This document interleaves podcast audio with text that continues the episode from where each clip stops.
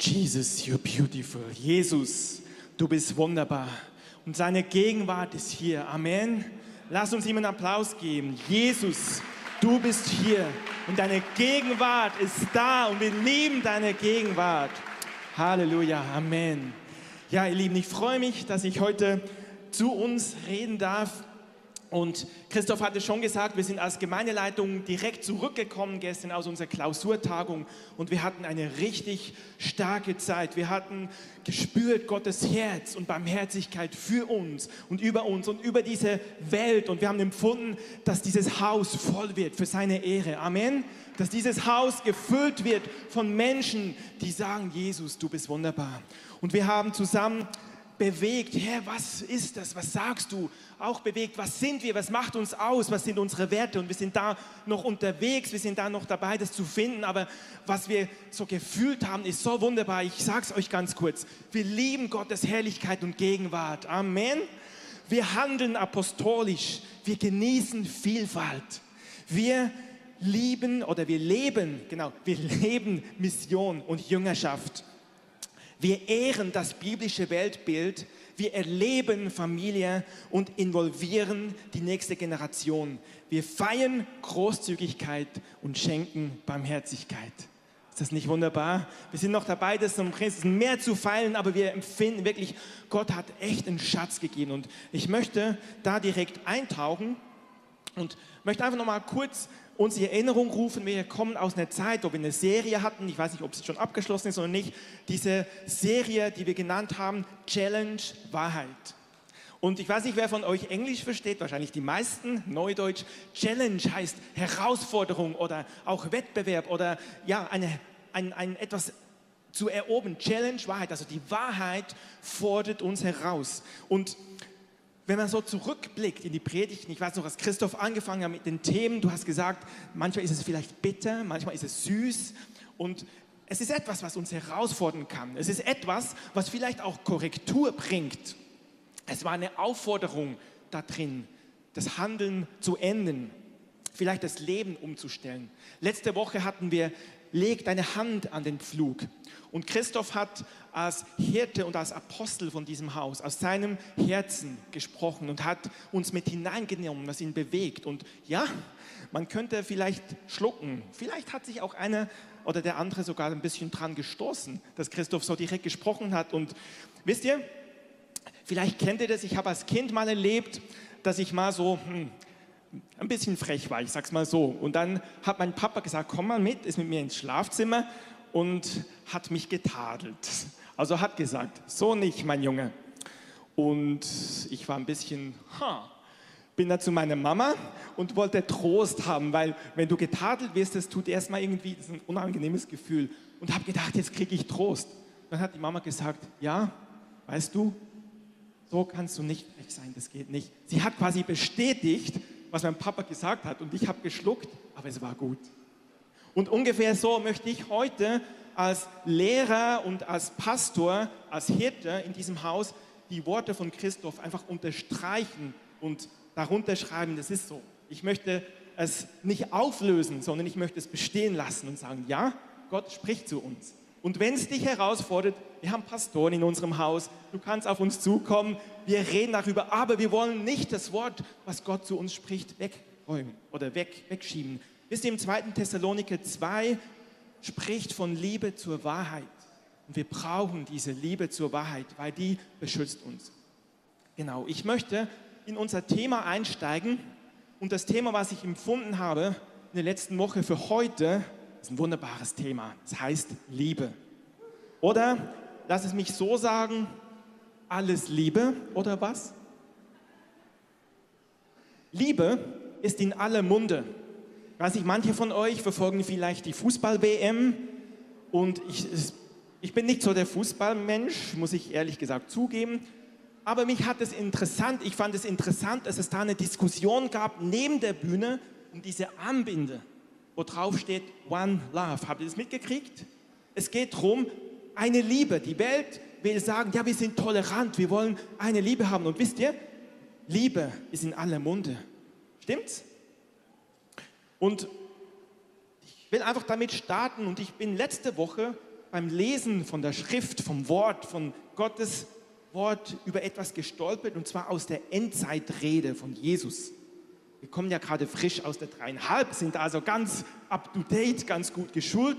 Und schlag doch mit mir auf Matthäus Evangelium, das Kapitel 24 und ich lese Vers 12. Da heißt es, und weil die Gesetzlosigkeit überhand nimmt, wird die Liebe der meisten erkalten. Das ist die Elberfelder, die neue Genfer Übersetzung sagt es so, und weil die Gesetzlosigkeit überhand nehmen wird, wird bei den meisten die Liebe erkalten.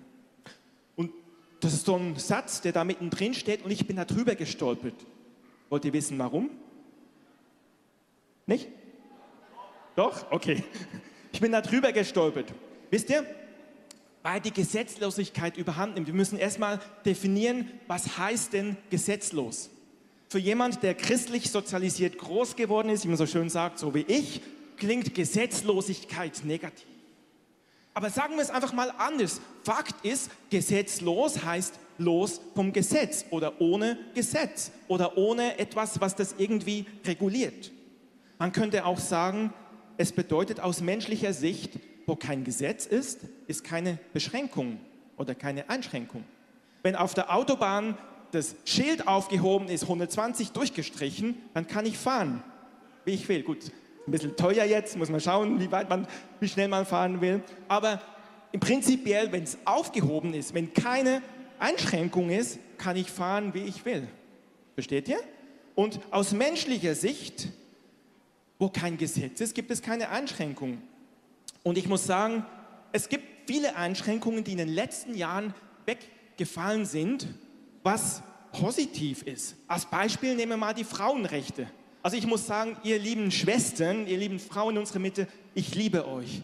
Ich liebe euch, weil die Schwestern, weil Frauen so viel Gutes für Gott tun, weil Frauen, ohne Frauen würde unsere Gesellschaft arm aussehen oder würde gar nicht existieren.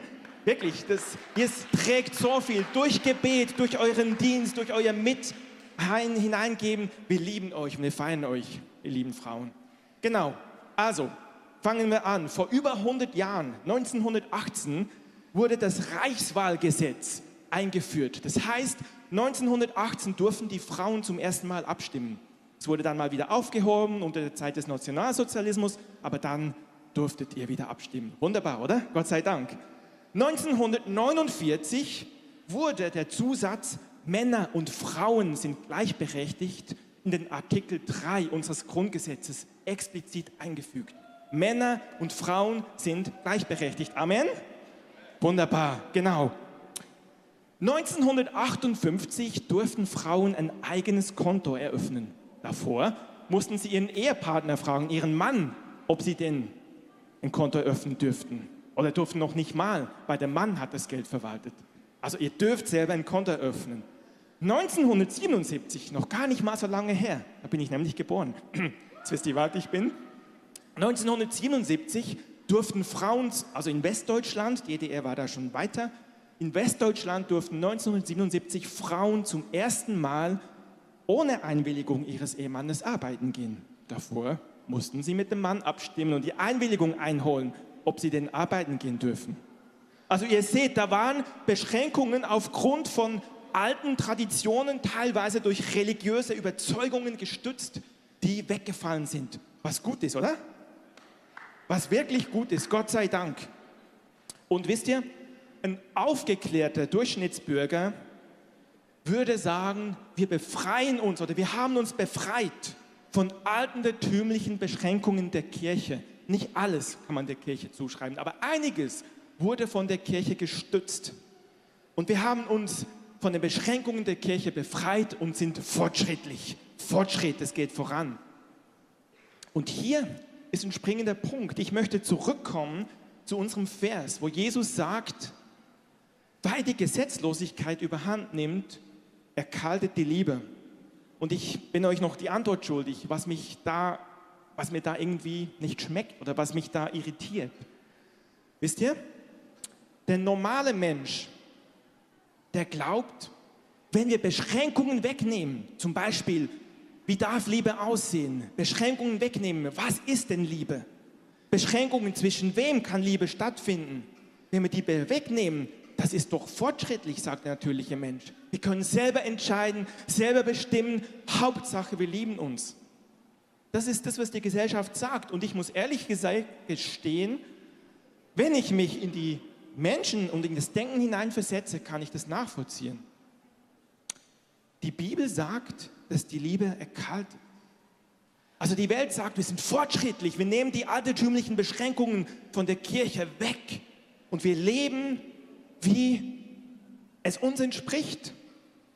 Wisst ihr, wenn diese Beschränkungen sind, dann können wir nicht leben, wie wir wollen und sind eingeschränkt. Wenn wir die wegnehmen, können wir endlich uns frei entfalten. Das ist doch, das ist doch Liebe. Dann haben wir doch freie Liebe, dann müsste doch eigentlich die Liebe zunehmen. Und wisst ihr, genau da bin ich drüber gestolpert. Ich habe gedacht, eigentlich, wenn man sich das so menschlich betrachtet anschaut, müsste doch die Liebe zunehmen. Weil wir haben ja keine Schranken mehr. Die Liebe müsste doch eigentlich zunehmen. Versteht ihr? Und Jesus sagt, die Liebe erkaltet. Und ich fand, das klingt menschlich gesehen als Widerspruch.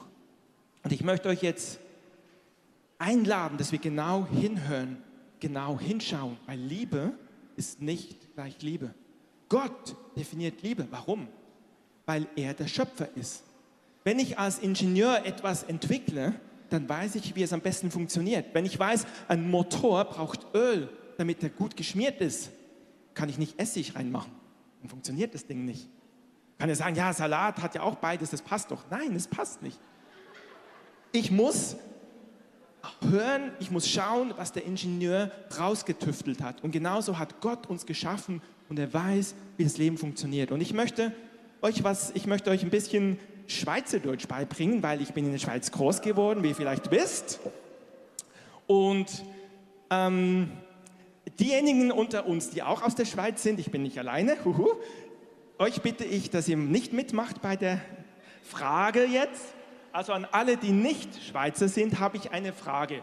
Und zwar bringe ich euch mal zwei schweizerdeutsche Worte bei. Das erste ist Wische. Sag mal Wische. Genau. Und das zweite ist Fagger. Fagger, genau. Wische und Fagger. Hat jemand eine Idee, was das heißen könnte? Vielleicht auch Kinder, wenn Kinder hier sind. Was könnte das heißen? Wische und Fagger. Wer hat eine Idee? Wische? Fegen? Wische? Fegen? Ja, es hat etwas mit Reinigen zu tun. Das ist richtig. Ich habe hier zwei Utensilien mitgebracht. Und ich möchte euch jetzt zeigen, hier, das sind Besen. Ich tue jetzt Wische. Und jetzt sage ich euch, wie man tut Fagger. Fagger ist so. Merkt ihr was? Merkt ihr was? Ist ein bisschen andersrum, ne? Wische in der Schweiz ist Wischen mit dem Besen. Bei uns ist hier in Deutschland ist Wischen mit dem Wischmob. Also Wischen ist nicht gleich Wischen, sondern Wischen ist Fegen und Fegen in der Schweiz. Fegen ist mit dem Wischmob. Also verkehrte Welt. Ein lustiges Beispiel, aber es hat eine ziemlich eklatante Bedeutung. Wenn ihr nämlich in der Schweiz Urlaub machen wollt und euch ein wunderschönes Haus anmietet in den Bergen, kann ich nur empfehlen, und dann sagt der Vermieter, am Ende müsst ihr die Wohnung wischen. Dann braucht ihr nur einmal Besen reinmachen und könnt gehen und braucht nicht extra noch hinterher nass aufnehmen. Versteht ihr das? Also es macht einen Unterschied. Ihr könnt eine Stunde früher losfahren. Es ist ein kleines, aber feines Beispiel, aber es ist wichtig. Und wisst ihr, genauso, und jetzt kommen wir wieder zurück, ist ernst, das Wort Liebe in der griechischen Sprache, das ist der Grundtext vom Neuen Testament. Das Neue Testament wurde auf Griechisch geschrieben. Wir haben das letztens gelernt. Damals war die Weltsprache, als das Neue Testament geschrieben wurde, Griechisch. Und Gott ist so genial, dass er das Gleiche in dieser Weltsprache schreiben lässt, damit alle Nationen das Neue Testament verstehen. Ist das nicht cool? Und wir verstehen es jetzt auch, weil es übersetzt wurde, Gott sei Dank. Also, auf Griechisch gibt es drei verschiedene Worte für Liebe. Es gibt einmal das Wort Eros. Daher kommt auch Erotik oder erotisch. Eros ist ein Wort für Liebe. Dann gibt es das Wort Philia. Philia ist die freundschaftliche Liebe oder auch eine brüderliche Liebe zwischen zwei Freunden. Und dann gibt es noch eine Liebe. Vielleicht habt ihr das Wort schon mal gehört. Agape. Agape ist die selbstlose Liebe. Oder man sagt auch die göttliche Liebe. Agape ist die Liebe, die sich hingibt, die nicht will. Der Unterschied zu Eros ist Erotik. Oh, das ist erotisch. Man will was für sich. Es kitzelt in den Augen. Vor allem für Männer, ich weiß nicht, Frauen kennen das vielleicht auch.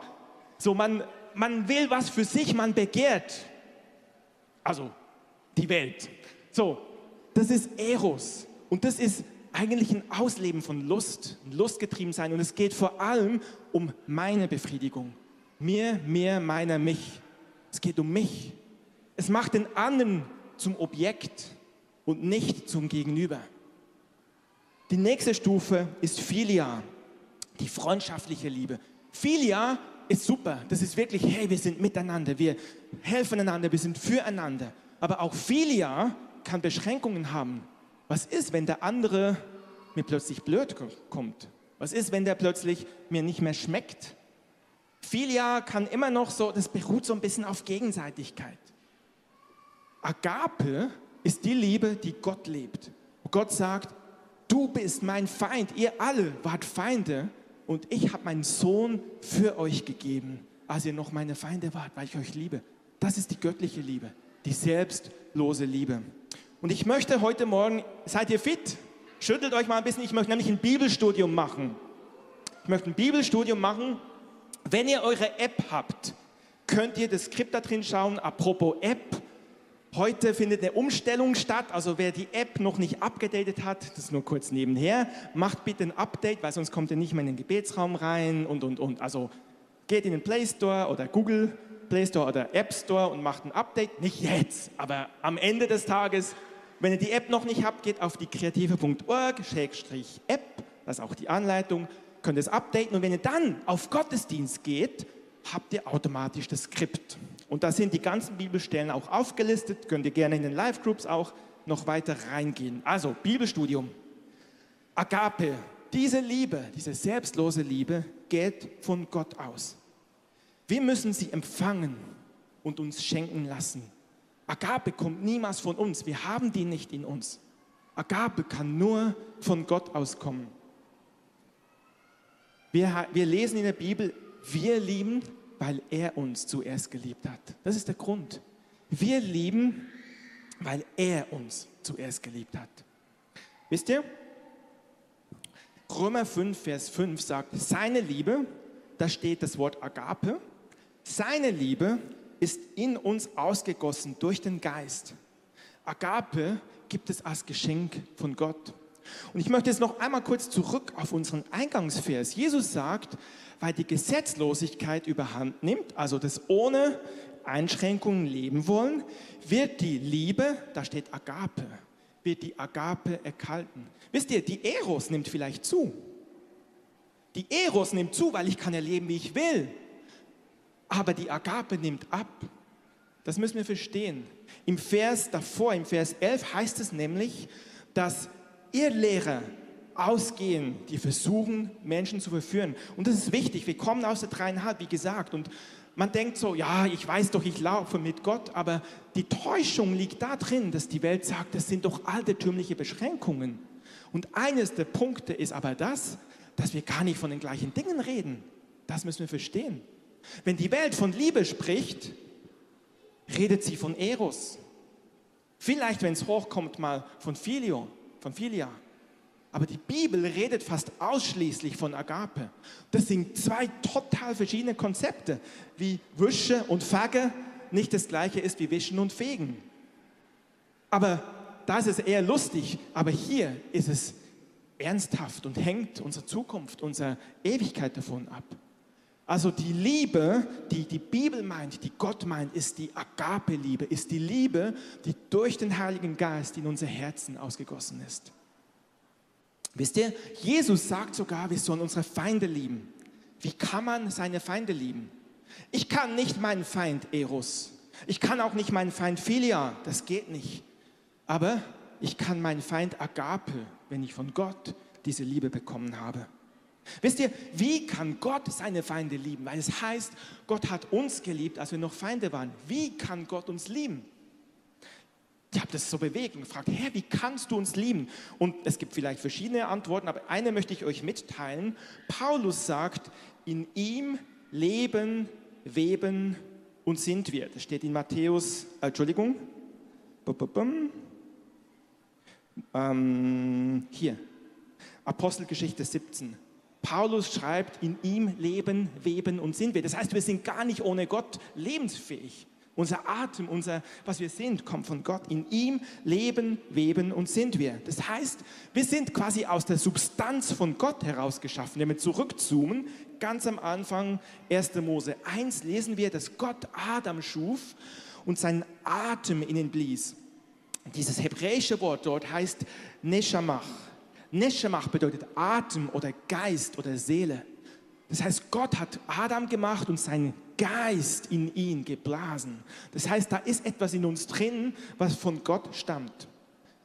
Und deshalb ist es so, dass Gott uns liebt. Das heißt im Neuen Testament, im Oh, ich habe nicht angegeben, welche Stelle. Ähm, oder meint ihr, dass die Schrift umsonst redet, eifersüchtig, sehnt er sich nach dem Geist, den er in uns wohnen ließ? Also da ist ein Geist in uns, sein Geist in uns, wenn wir wiedergeboren sind. Aber auch unser menschlicher Geist. Und Gott sehnt sich danach. Und hier ist ein wichtiger Punkt. Wisst ihr, deshalb braucht es eine Wiedergeburt. Weil als normaler Mensch ist unser Geist, der von Gott angehaucht wurde, in uns kam, weshalb wir auch lebendig sind, ist tot für Gott. Und durch die Wiedergeburt, das ist der Schritt, wo ich sage, Gott, ich glaube an dich, ich nehme dich als meinen Retter an, du bist mein Herr, wird dieser Geist für Gott lebendig. Und Gott sehnt sich nach diesem Geist. Und deshalb sehnt er sich nach uns. Aber schon bevor wir wiedergeboren sind, liebt er uns, weil er uns gemacht hat. Wir sind quasi, ich habe fast gesagt, Gebein von seinem Gebein. Und deswegen müssen wir zu ihm zurückkommen. Und das ist wichtig zu verstehen, weil wir von ihm geschaffen sind, liebt er uns. Und weißt du, wenn du einen Feind hast, das Böse, was gegen dich kommt, dein Feind, das lieben wir nicht, aber die Person, Gott liebt die Person. Und wenn du dir diese Agape-Liebe schenken lässt, kannst du auf einmal deinen Feind segnen und ihn lieben mit der göttlichen Liebe. Ist das nicht groß? Amen. Weißt du, wenn keine Wiedergeburt stattfindet, kannst du fromm und christlich eingestellt sein. Aber dieses äußere christliche Sein verändert dich nicht von innen heraus. Das reicht nicht. Es braucht diese Wiedergeburt. Wenn du heute da bist und sagst, ich weiß nicht, ob ich das erlebt habe, wir beten nachher, dann bist du heute, ist heute dein Tag. Also diese Feindesliebe. Ich möchte noch einen Punkt mit uns anschauen. Familie oder Hausgemeinschaft. Wir haben vorhin gesagt, Familie leben, Familie feiern. Wisst ihr, wir sind nicht einfach ein Verein, der heute am Sonntag zusammenkommt aufgrund von seinen Statuten, sondern wir sind Brüder und Schwestern. Sag mal zu dem neben dir, du bist mein Bruder oder meine Schwester. Wunderbar. Wir sind nicht nur Brüder und Schwestern, wir sind auch Väter und Mütter und Söhne und Töchter. Es gibt diese bekannte Stelle in Maleachi, ganz am Ende vom Alten Testament, wo es heißt, dass Gott, bevor er zurückkommt, den Geist Elias ausgießt, dass er die Herzen der Väter zu den Söhnen und die Herzen der Söhne zu den Vätern wendet. Natürlich genauso auch Töchter und Mütter. Und wisst ihr, wir haben so bei uns als Gemeindeleitung gesagt, es braucht Väter, ja. Aber wisst ihr, was es noch braucht? Es braucht Söhne und Töchter. Es braucht Menschen, die bereit sind zu sagen, ich gebe mich drunter. Ich will ein Sohn sein. Ich will eine Tochter sein. Also ich möchte ein Sohn sein in diesem Haus. Ich heiße ja auch Anderson. Ich möchte ein Sohn sein in diesem Haus. Und du darfst eine Tochter sein in diesem Haus. Aber auch da, wo du gesetzt bist als Live-Group-Leiter oder als Bereichsleiter, darfst du auch ein Vater und eine Mutter sein. Das ist beides. Ihr Eltern, ihr natürlichen Eltern, ihr habt alle Eltern und ihr habt alle Kinder. ist er gleichzeitig Sohn und Eltern. Genauso sind wir gerufen, auch Söhne und Töchter zu sein wie Väter und Mütter. Jesus sagt, wer Gottes Willen tut, ist meine Familie. Also als seine Familie kommt, sagt er, nicht das Natürliche zählt, sondern wer Gottes Wille tut, wer mit mir verbunden ist, ist meine Familie. Jesus nennt uns seine Familie und lädt uns ein, dabei zu sein. Es ist eine Beziehung. Und dann ist wunderschön, dann heißt es, dadurch, Johannes 13, 35, daran werden alle erkennen, dass ihr meine Jünger seid. Warum? Weil ihr Liebe untereinander habt. Es ist diese Essenz, diese Liebe. Wisst ihr, Liebe, die den anderen feiert, die den anderen höher achtet als sich selbst, die auf die Schultern klopft und sagt, go, go, ich gehe mit dir. Wenn wir diese Liebe haben, sagt die Welt, wow, sowas kennen wir nicht. Und wisst ihr, wir können das nicht aufgrund unserer Vereinsstatuten hinkriegen. Wir kriegen das auch nicht hin, indem wir uns zusammenreißen. Wir brauchen etwas von Gott. Wir brauchen seine Barmherzigkeit. Wir brauchen seine Agape. Wir brauchen das. Einander nicht zu lieben ist keine Option. In 1. Johannes 4, 20 sagt, wenn wir den Bruder nicht lieben oder die Schwester, die wir sehen, dann können wir nicht sagen, dass wir Gott lieben, den wir nicht sehen. Einander nicht zu lieben ist keine Option. Und wisst ihr, da ist der springende Punkt. Wer kann uns im natürlichen Leben am meisten verletzen? Nicht diejenigen, die uns am nächsten sind. Diejenigen, die mich am tiefsten kennen, können mich am meisten verletzen, weil sie meine schwachen Punkte kennen. Und genauso, wenn wir als Brüder und Schwestern zusammen sind, sein Herz zu öffnen, ist eine Gefahr, dass du verletzt werden kannst. Aber es ist so wert. Ich möchte uns einladen, dass wir von Gott diese Liebe empfangen und sagen, ich öffne mein Herz. Ich will Familie sein. Ein weiterer Punkt ist Gott zuerst. Das ist einer der wichtigsten Punkte. Jesus wurde mal gefragt, was ist das größte Gebot? Ihr wisst es, oder? Gott zu lieben mit allem, was wir sind, mit allem, was wir haben, ganze Kraft, ganze Seele, mit allem. Und dann auch den Nächsten zu lieben. Aber Gott zu lieben ist das Erste. Ihn zu lieben. Der Mike Bickle, von dem wir oft gehört haben, der sagt, it takes God to love God. Also wir brauchen Gott, um Gott zu lieben. Wir können Gott nicht gar nicht so lieben, wie, wir ihn, wie er es wert ist, geliebt zu werden, ohne seine Hilfe. Heiliger Geist, wir brauchen dich, um Gott zu lieben, wie es sich gebührt. Und Hingabe, Leidenschaft, das ist schon mein letzter Punkt. Wisst ihr, im Hohelied, das ist so ein, eine, eine Parabel auf die Beziehung zwischen uns und Jesus. Das ist ein Liebeslied. Im Hohelied 8, Vers 7 heißt es, mächtige Wasser sind nicht in der Lage, die Liebe auszulöschen und Ströme schwimmen sie nicht fort. Dann heißt es, wenn einer den ganzen Besitz seines Hauses für die Liebe geben wollte, man würde ihn nur verachten.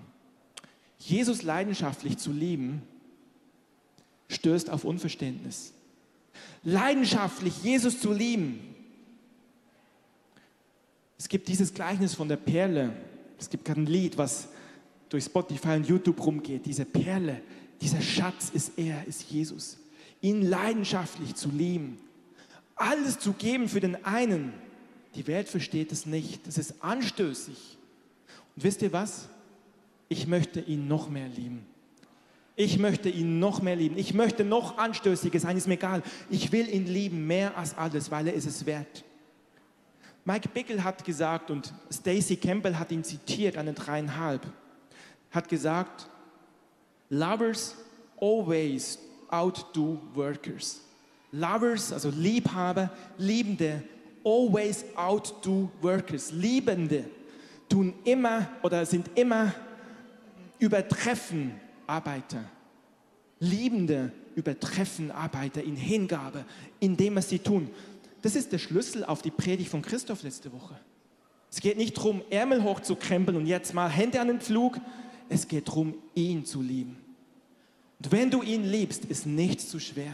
Wenn du ihn liebst, ist kein Opfer zu groß. Es ist kein Opfer. Es ist kein Opfer. Wenn du ihn liebst, ist es kein Opfer, nachts im Gebetshaus zu sein oder früh um sechs oder wann auch immer. Es ist kein Opfer, um 8.30 Uhr hier zu sein und aufzubauen. Aber wenn du es tust, weil du es musst, die Band darf gerne nach vorne kommen. Ich möchte uns einladen und ich empfinde, dass der Heilige Geist heute wie etwas öffnen will. Er möchte uns einladen, in diese verrückte, wilde, leidenschaftliche Liebe Gottes einzutauchen. Vielleicht zum ersten Mal, vielleicht zum erneuten Mal. Vielleicht auch zu sagen, mir ist es egal, was meine Familie denkt. Wisst ihr? Die Brüder von Jesus haben gesagt, der ist doch durchgeknallt. Jesus selbst hat es von seiner Familie gehört und gesagt, der spinnt doch. Und vielleicht versteht deine Familie nicht. Jesus hat gesagt, wer mir nicht nachfolgt, wer mich nicht mehr liebt als Vater und Mutter, ist meine nicht wert. Und gleichzeitig haben wir gehört von Familie, dass er Familie über alles setzt, dass er will, dass wir als Familie füreinander da sind. Aber wisst ihr, unter seinen Konditionen, nicht ohne Gesetz, nicht einfach wie wir es wollen, sondern wie er es sagt. Und es ist eine radikale Botschaft, aber es ist eine Botschaft, die diese Welt erreicht. Eine Mutter Teresa konnte nur sein, was sie ist, weil sie leidenschaftlich die Liebe empfangen hat und dann lieben konnte. Wir lieben, weil er zuerst geliebt hat.